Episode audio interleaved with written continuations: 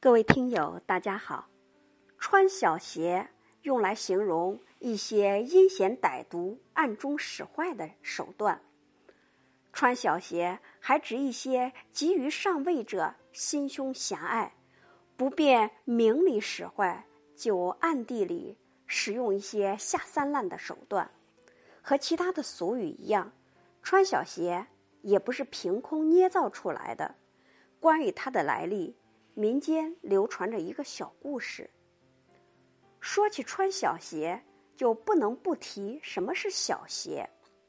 话说南唐后主李煜虽然没有什么治国之才，却有不少奇怪的嗜好。李煜的审美观很是畸形，他命令宫女用白布缠足，将脚缠成又小又尖的月牙形状。站在金莲台上起舞，这月牙小脚舞于金莲之上，在李煜看来，真是别有一番风情。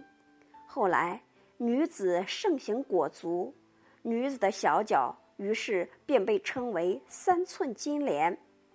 脚小了，当然只能穿小鞋了。再后来，这个穿小鞋的人就不分男女了。而且这个小鞋也不像最初那般好穿了。相传在北宋年间，有一位巧有一位叫巧玉的姑娘，她娘去世的早，她爹后来娶了一个贪财的后妈。巧玉到了出嫁的年龄，后妈就想将她许配给一个又丑又雅的有钱人，巧玉死活不肯应允。后妈特别生气，但是没有办法，只好私底下整治他。后来经过媒婆的撮合，巧玉相中了一个穷秀才。定亲时，女方家长要留下自家女儿的鞋样，让男方按照鞋样的尺寸做一双成亲时穿的绣花鞋。因为怨恨巧玉的自作主张，后母呢便背地里。捡了一双很小的鞋样子，在定亲那一天让媒婆带给男方。巧玉出嫁那一天，拿着男方送来的绣花鞋，怎么穿都穿不上，穿不上鞋就不能上花轿。